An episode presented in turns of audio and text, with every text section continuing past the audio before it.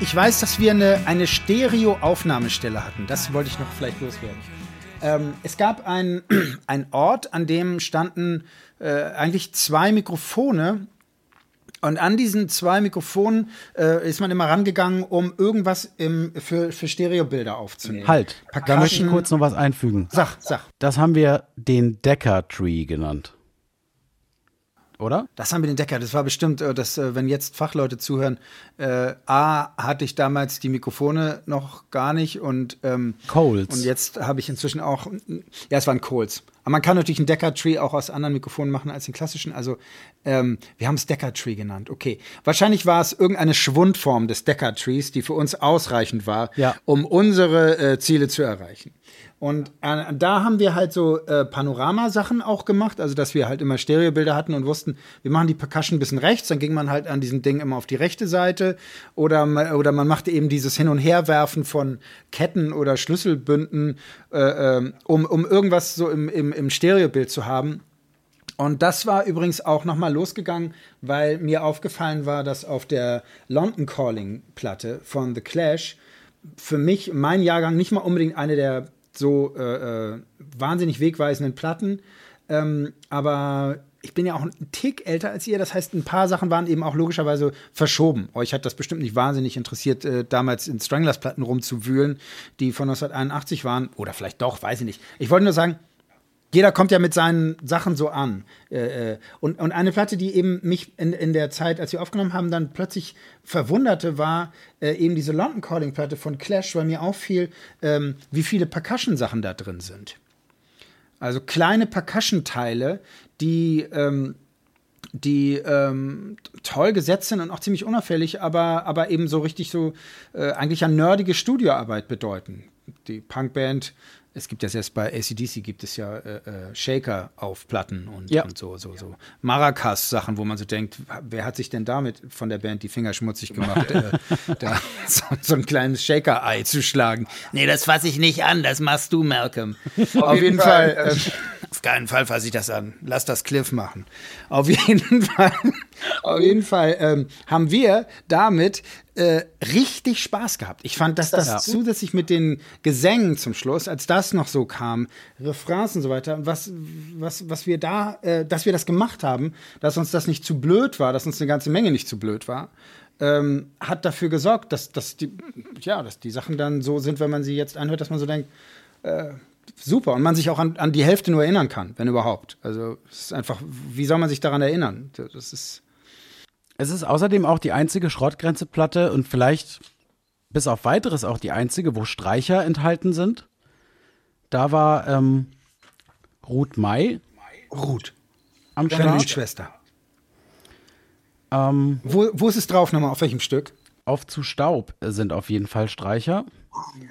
Und vielleicht noch auf einem anderen Stück, da bin ich mir nicht sicher. Ja, also vor allen Dingen auf zu Staub. Das war wirklich sehr aufwendig produziert, in jeder Hinsicht. Mussten auch die Noten rausgeschrieben werden. Ja, und es gab äh, zahlreichen Vibra Vibraphon-Einsatz auch. Ja, das, das habe ich vorhin gehört, dass da ein Vibraphon äh, vorne drin ist. Auch toll.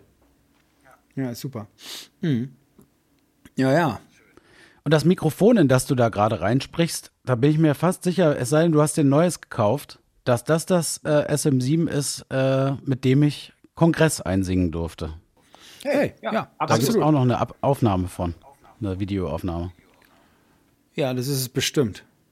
Aber ansonsten weiß ich nicht mehr, welche Gesangsmikrofone wir damals benutzt haben. Weiß ich auch nicht genau. Ich weiß auch nicht, wie die heißen. Ich bin auch nicht vom Fach. Aber ich weiß, dass Michael, ähm, also als er, als er das weiße Album abgemischt hat, das mhm. haben wir im Soundgarden abgemischt. Und ähm, also damals war das Soundgarden hier an der Neuen Gröninger Straße, äh, ich weiß gar nicht, wie die heißt, Ost-West-Straße, wo der Spiegel früher war, da um die Ecke. Und äh, Michael bekam von uns Sounds, ähm, die, die ihn teilweise nicht glücklich gemacht haben, aber gleichzeitig überhäuften wir ihn mit Wünschen oder darf man es unverschämte Forderungen nennen, dass er aus dem Mist jetzt genau das machen soll, was wir uns vorstellen. Seine Dauerantwort dafür war damals, ähm, Well, Tobias, er hat so eine leicht hohe Stimme, ist ganz toll. Well, Tobias, um, if you wanted to sound like that, why didn't you record it like that? Und ich habe damals gedacht, hä, was habe ich denn damit zu tun? Jetzt sind wir beim Mischen. Jetzt, jetzt sorgst du dafür, dass das so klingt. Ich habe irgendwie keine Ahnung, wie man das so aufnimmt, dass es dann so klingt, wie ich es will. Das konnte ich damals noch gar nicht. Also einige Sachen gelangen, andere nicht und so weiter. Und ähm, dann meinte ich, ich weiß, dass meine flapsige Antwort war, er ist so gut, er kann aus allem das sozusagen, du bist so gut, Michael, du kannst auch aus dem Signal, was nicht so toll ist, genau das machen. Der Witz ist, in einem irren Rahmen kann er das. Aber er fand natürlich die Idee unglaublich nervig, dass er einen Sound hochzieht, wo dann sofort der äh, Produzent angewieselt kommt und sagt, ja, ja, ja, ich weiß, klingt scheiße, aber so soll es klingen. Kannst du das, das bitte machen? machen? Und immer wieder, sozusagen. Großartig. Ähm, das war also furchtbar. So, und jetzt spulen wir nach vorne. Michael sitzt also, ich glaube, das erste Mal, ja. Ähm, ich glaube, es ist auch nicht nochmal passiert oder wenn dann einmal und ich habe es vergessen. Auf jeden Fall, er sitzt äh, jetzt bei mir hier im Electric Avenue Studio und, ähm, und mischt äh, Chateau von Schrottgrenze ab und dreht sich irgendwann zu mir und sagt: Well, Tobias, your sounds have so much improved. Ähm, Uh, it sounds super easy to mix. Deswegen konnte er das so schnell abmischen. Und dann meinte er, dann fügt er noch hinzu, um mir nochmal einen Tritt gegen das Schienbein zu verpassen. Do you remember, with Tokotronic, I had to improve your sounds each by 100%. Geil. Es war absolut super. Ähm, und noch was, äh, nachdem das Album gemastert wurde, wurde ja bei Michael Schwabe, also Chateau, wurde ja bei Michael Schwabe äh, äh, gemastert, ähm, weiß ich, dass er das dann geschickt bekam. Und ähm, ich bin mir nicht ganz sicher, aber mein, ich glaube, ich hatte da, ja, Mobiltelefon gab, war schon. Also äh, ähm, äh, ich habe sehr spät selber eins gehabt, aber ich glaube, da hatte ich schon eins. Auf jeden Fall war, war ich an irgendeiner Raststätte und Michael rief an und hatte das Master gehört von Chateau und sagte mir am Telefon, do you know, do you know, I heard the, I heard the master from, from that Schrottgrenze record and it's a really good record. hat mich angerufen, um mir das zu sagen. Das heißt, er hat das hier so abgemischt, so Marke, ja, gib mir das Zeug, in fünf Tagen bin ich fertig, dann gehe ich wieder. Ihr erinnert euch, wie, wie, wie wir zu ihm sagten, komm doch mal mit in die Mutter. Well, okay, maybe for one social drink. Und dann kam er, dann kam er einmal mit. Ja, ne? Echt, ja? Aber eigentlich, ich habe auch Michael gefragt, sag mal, Michael, ähm, so soundmäßig, jetzt so, das ist jetzt hier kein wahnsinnig äh, äh, soundmäßig eingerichtetes Studio, es ist einfach mein Arbeitsplatz. Kommst du klar? Er meinte, no problem, no problem. Was er machte, bei ganz vielen Signalen hat er immer nur auf das VU-Meter geguckt. Das heißt, er hat, wenn er sich, er hat Sachen auf Level gemischt und hat teilweise sich leiten lassen von seinem Know-how und auch so, dass er so ähnlich wie, keine Ahnung, wenn ein Taxifahrer mal die Brille verloren hat, aber den Weg gut kennt, dann, dann kann er trotzdem ein Safe dahin bringen. Und er hat mir ein System erklärt, er hat mir ein System erklärt, wie man abmischt, wenn man in einem Raum ist, äh, äh den man nicht richtig kennt, wie der genau klingt. Und das System hatte nur mit, mit Level zu tun, dBs. Also wusste ich, er hat immer gesagt, Gesang, Snare und äh, äh Bassdrum, alles auf 0 dB äh, Bass 2 dB tiefer, Gitarre 3 dB tiefer, äh, äh, Keyboards ungefähr bei 5 bis sonst was tiefer. Und dann hat er sozusagen mit seinem Wissen und Können die Sounds so gemacht und wenn es dann um, um, um Leveling ging, also um die Frage, ob irgendwas äh, gut oder schlecht ging, hat er teilweise, zumindest hat er es mir gegenüber so dargestellt, äh, gesagt, so mehr oder minder, ach, dann gucke ich immer nur, wie weit das V-Meter pegelmäßig ausschlägt. Und so, ich dachte so, wow, Michael. Aber ich muss dazu sagen, dass dieser Trick, wenn ich später dann mal Sachen sehr schnell mischen wollte und selber nicht so viel drüber nachdenken wollte, was jetzt genau ist. Man muss ja auch dazu sagen, Michael hatte einen Produzent und die Band neben sich. Das heißt, er hat nicht als Produzent gemischt, sondern als jemand, der mischt, einen Vorschlag macht. Und dann kam zum Beispiel Tobias angewieselt und sagte, Michael, äh, ähm, ich, ich, ich finde, wir bräuchten da mehr oder weniger von diesem und dann, diesem und jenem. Und daraufhin hat er einmal geantwortet bei Chateau, well, Tobias, if you want to fuck up my mix, I can do it. Stimmt. Und, und, ich dann so, äh, okay, ähm, lass uns das auf folgende Art und Weise machen. Mach es einfach. Und dann haben wir es uns, äh, haben wir es verglichen. Er, also er hat immer wieder gesagt, that's my mix. Er hat auch immer wieder gesagt, well, Tobias, um, if you want it like that, why don't you mix it yourself? Das musste man immer so an sich durch sich durchlaufen lassen und äh, das einfach komplett ignorieren und sagen, ähm, äh, why? Because äh, I cannot mix so gut wie du. Und äh, lass uns doch mal kurz an der Stelle weitermachen, wo wir gerade waren. Und so. Er hatte auch immer seine kurzen kleinen, äh, äh, so ein bisschen mit so einer Peter Sellers-mäßigen Stimme. Äh, ähm, es ist ein hochbewunderter Mixer. Ich weiß das auch noch, äh, dass wir tagsüber, wenn er gemischt hat, äh, durften wir nicht im Studio sein, sondern äh, wir sollten zu einer bestimmten Uhrzeit kommen, irgendwie sowas wie 18 Uhr, auch immer so eine früh, ne, nicht so spät und so. Und dann äh, wurden wir äh, auf, sollten wir uns auf die Couch setzen, haben uns den Song angehört und wir waren echt immer begeistert, muss man dazu sagen. Äh, total überwältigt sogar zum Teil. Und ähm, dann gab es immer, glaube ich, einen Änderungswunsch. Den hat er dann immer noch gemacht und irgendwie so um 20 Uhr gingen die Lampen aus. Ne? Das war immer ganz, ganz klar. Ja, ja, ja. Ja. ja. Also der, der, erste Mix war, seit ich alles von dir weiß, mit diesem bombastischen Drum-Intro. Ah, ja, ja, waren bam, bam. echt weg die Bam, Ohren bam. weggeflogen. Ich dachte, Ja, ja, das ja, sind wir? ja, der hat ja auch- Geil.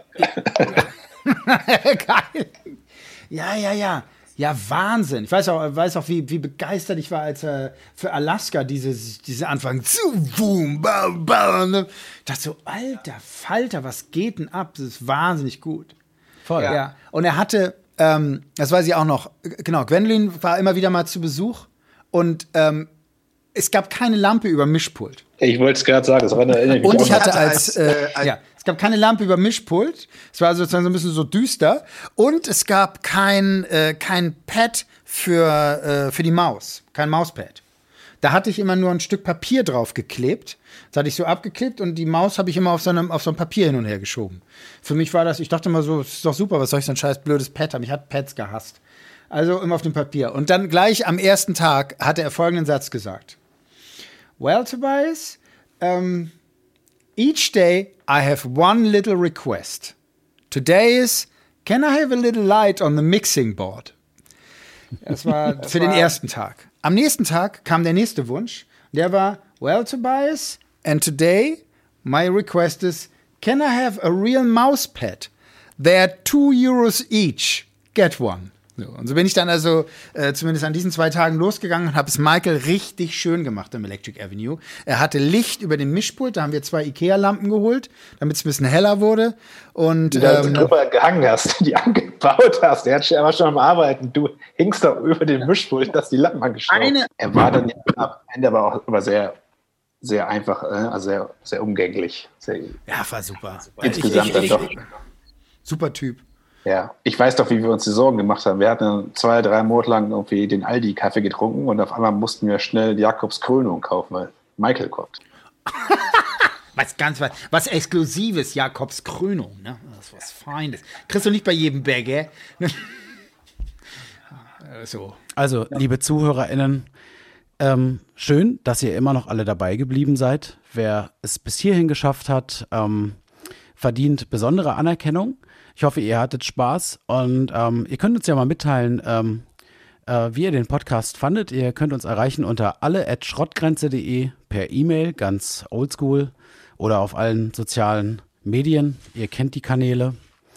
Und wir wünschen euch viel Spaß weiterhin mit dem Album Chateau Schrottgrenze und mit der Picture LP. Ganz lieben Dank an alle Labels, die das überhaupt möglich gemacht haben. Motor Music, ähm, Tapete Records, Kisses an euch.